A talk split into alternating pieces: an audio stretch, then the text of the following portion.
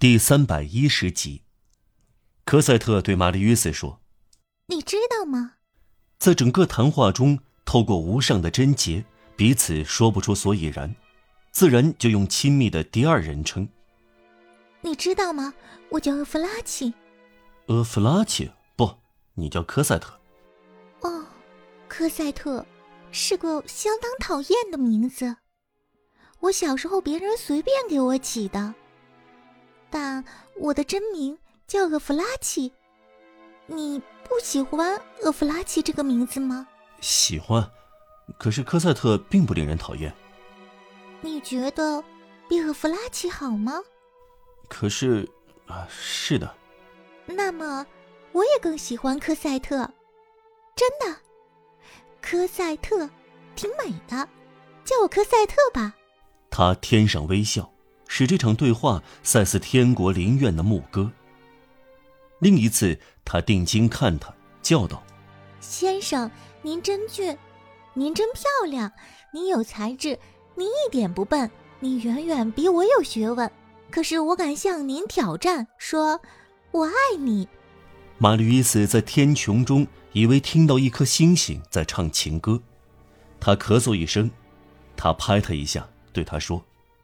哦，别咳嗽，先生，没有我的同意，我不许人家在我家里咳嗽。咳嗽令人难受，叫我不安。我希望您身体好，因为，首先，我呀，如果你身体不好，我会非常不幸。你叫我怎么办呢？这不折不扣是圣洁的。一次，玛丽约斯对科赛特说：“你想想。”有段时间，我以为你叫于雪儿，这时他们笑了一晚上。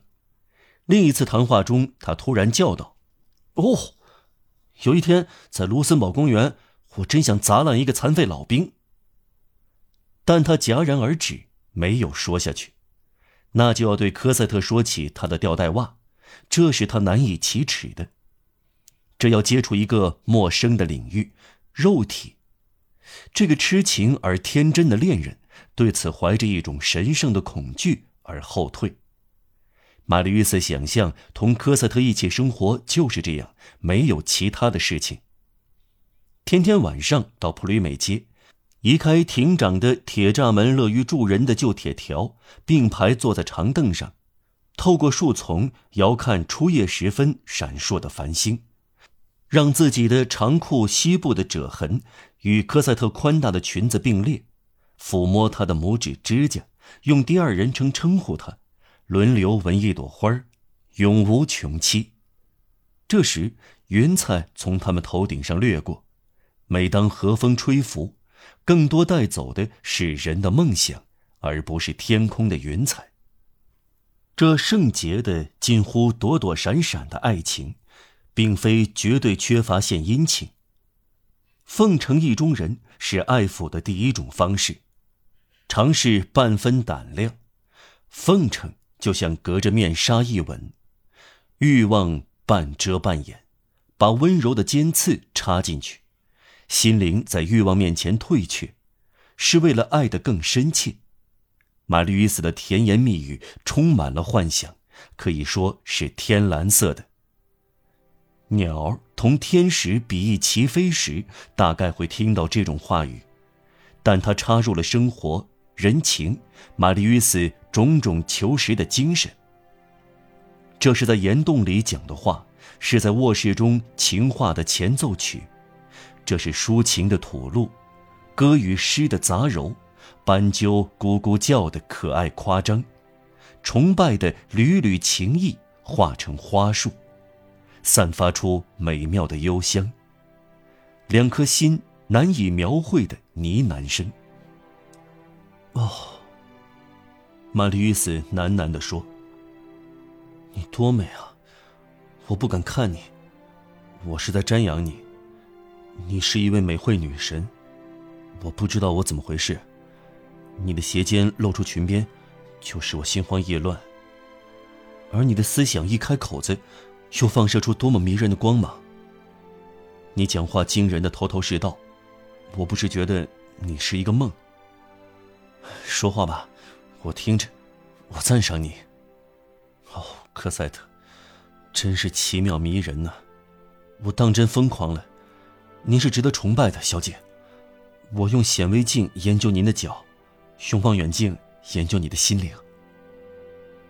科赛特回答：“从今天早晨起，每过一刻，我就多爱你一分。”这样交谈，一问一答，总是在爱情上达到一致，如同挂在钉子上的接骨小雕像。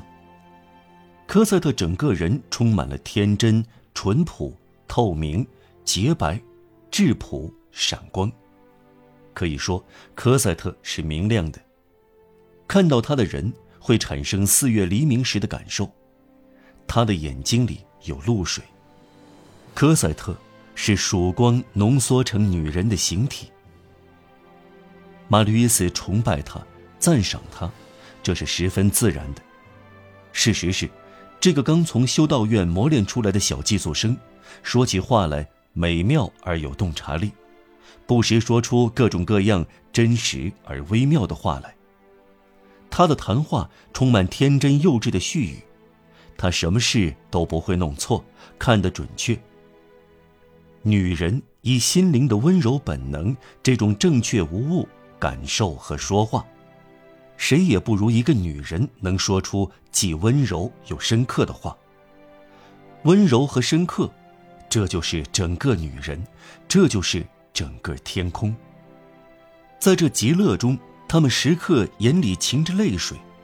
一只踩死的金龟子，一片从鸟巢落下的羽毛，一根折断的山楂枝，都会使他们产生怜惜、沉醉，微微的充满了惆怅，仿佛只求一掬同情之泪。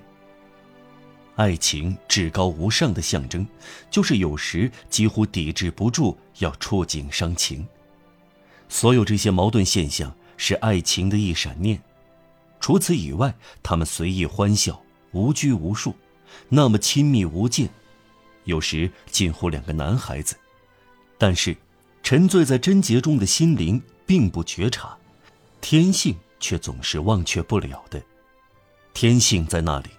怀着粗鲁而又崇高的目的，不管心灵多么天真，在这种贞洁无邪的会面中，还是感受到可爱而神秘的差异，能区别一对情侣和两个朋友，他们如醉如痴的相爱，永恒和不变的东西仍然存在，相亲相爱，互相微笑，相对而笑，互相撅嘴，手指交揉。互相昵称，这并不妨碍永恒。一对恋人藏身黄昏夜晚，隐而不见，同鸟儿玫瑰相伴，黑暗中互相吸引，心思放在眼神里，喃喃细语，互吐心曲。这时，无比均衡的天体充满了无限的太空。